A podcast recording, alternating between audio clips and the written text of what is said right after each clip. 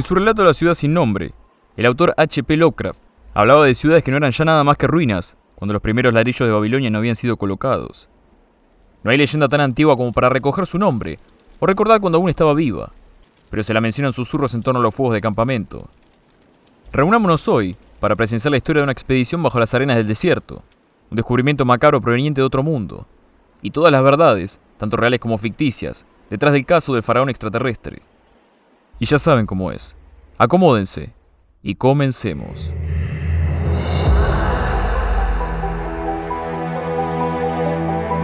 Egipto. Tierra de misterios insondables, reyes inmortales, dioses y conocimientos arcanos sobre la vida y la muerte, sobre la tierra y el espacio. Los antiguos egipcios no eran ajenos al saber del cosmos. Después de todo, las pirámides de Giza están alineadas con el cinturón de Orión, u Osiris, como lo llamaban ellos, dios y juez absoluto del más allá.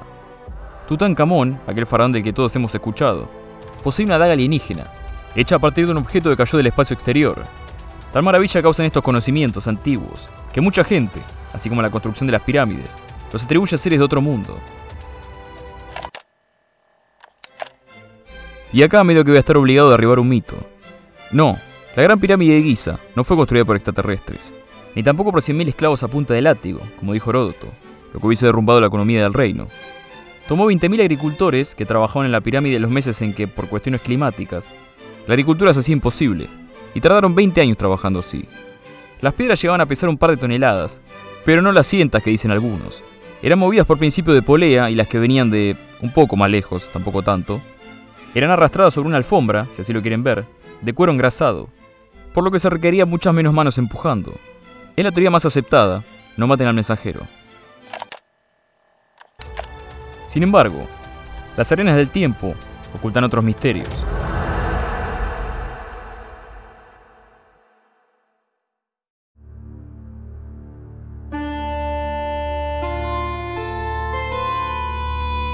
Esta historia tiene lugar en el año 1987. A las oficinas del Ministerio de Educación egipcio llegó una petición.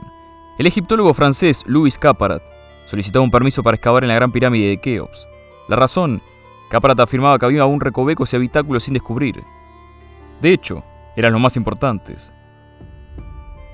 Tenía la sospecha de que la construcción de la pirámide tenía otros fines, más allá de albergar los restos del faraón presentó al ministerio una serie de planos y manuscritos, donde se decía que entre los descubrimientos hechos hasta ese entonces, había otros que todavía presentaban un misterio, lugares que no habían podido ser accedidos por otros arqueólogos antes que él. Además de esto, presentó una carta de una empresa norteamericana que brindaba un moderno sistema para poder entrar a las recámaras subterráneas con mayor facilidad. Los únicos con permiso para presenciar la expedición eran Caparat y tres de sus estudiantes. En el invierno del 88 ya habían comenzado el trabajo. Tenían cuatro meses para realizar un hallazgo, en cuyo caso podían pedir una prórroga, antes de ser devueltos a Francia. Las noches fueron largas y los días eternos. Avanzaban con rapidez gracias a la máquina norteamericana, pero aún así, el tiempo no era suficiente, en especial para uno de sus ayudantes, Ernest, que contrajo un malestar respiratorio. No podía ingerir alimento alguno, ni conciliar el sueño ni soportar el contacto físico. Vomitaba de manera inusual, aunque nuestras fuentes no especifican cómo. La cereza del postre llegó cuando la respiración se le hizo difícil y una marca roja apareció alrededor de su cuello, lo que más tarde resultó en su piel tornándose púrpura. Un anciano de la aldea más cercana advirtió que habían llegado demasiado lejos, y a partir de ese punto estarían tentando la suerte.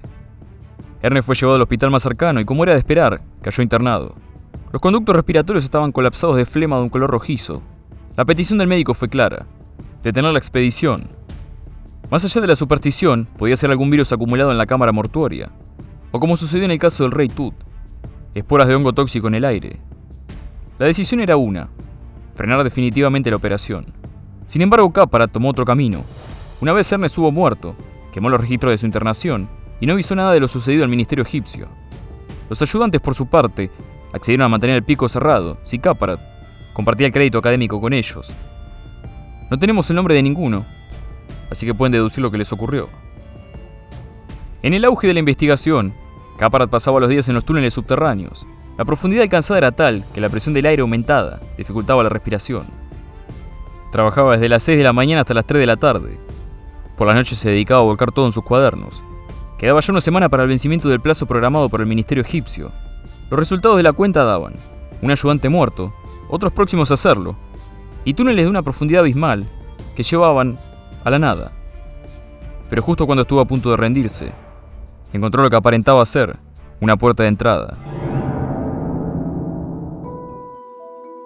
Con su cepillo barrió la tierra espesa, un derrumbe, pensó. En el arco superior halló una serie de hieráticos, los cuales tardó una hora en descifrar. Hablaban del faraón Keops, de su descendencia y sus hazañas como gobernante. La maravilla de los ministerios tanto egipcios como franceses fue mucha. La vindicación de Caparat era absoluta. Ya no era un desquiciado. Por ahora. Keops tenía varias sorpresas preparadas para el arqueólogo.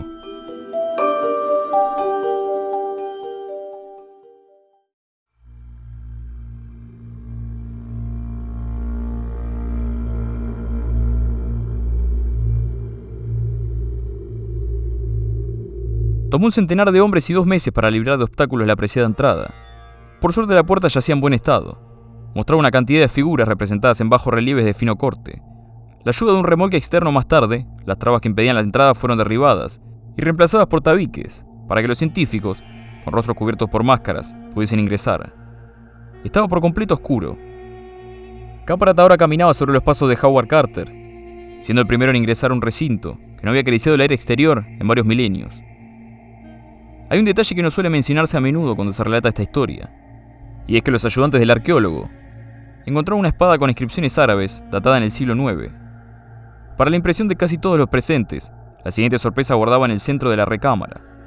Una tumba hecha de cristal macizo, en cuyo interior descansaba un ser que no parecía humano. Los ayudantes alumbraron el sarcófago y esclarecieron las dudas. Había varias cavidades donde ahora pasaba el aire, pero que en su momento debieron estar conectadas. Caparat pasó la noche junto al ataúd cuando se dio cuenta de que a los pies de la criatura descansaba un papiro. La habitación del hotel no era segura. Sospechaba del ministerio. Transcribió la traducción de los escritos alrededor de la tumba con el mayor de los cuidados. Lo extraño fue que estos parecían haber sido escritos por un extranjero.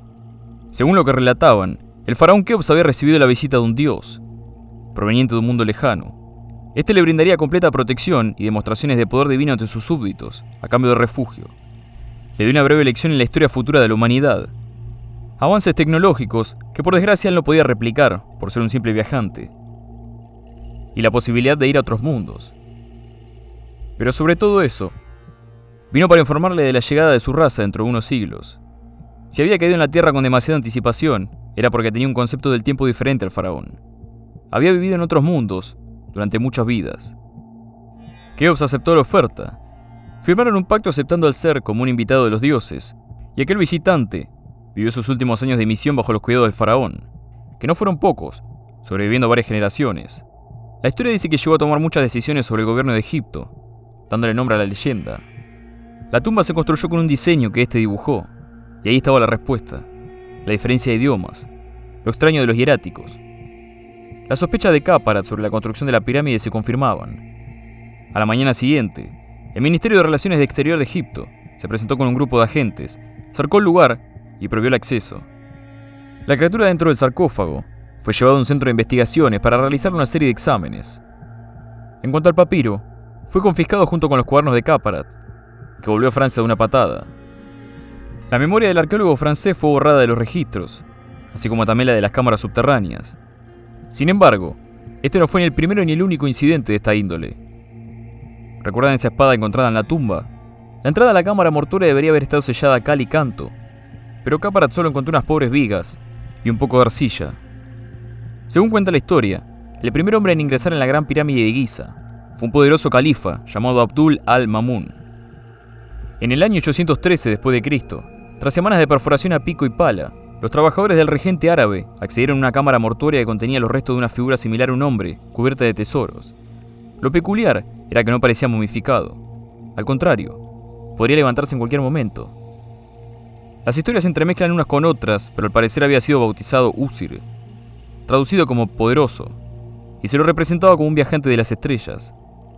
Alrededor de todo el sarcófago había una serie de metales que los árabes se llevaron que bien podrían haber estado conectados a los orificios que Caparat encontró atravesando la recámara.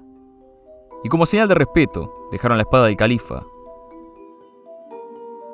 Quizá todo esto, como sucede en muchos casos, no sea más que una verdad a medias embellecida, el único testimonio mediante el cual nos llega la historia. Son unas hojas arrancadas de un cuaderno de Caparat, cuya copia junto a una fotografía, uno de sus ayudantes entregó a un periodista de la revista Rose Al-Yusuf. Otras versiones mencionan a un biólogo español de nombre Francisco de Braga, del que no se tiene registro alguno, que fue llamado para tomar muestras de sangre y tejido del residente del sarcófago. Al desembarcar en el Cairo, no se sabe bien si lo metieron por un laberinto burocrático que lo dejó de vuelta en España, o fue directamente obligado a volver sin respuesta alguna.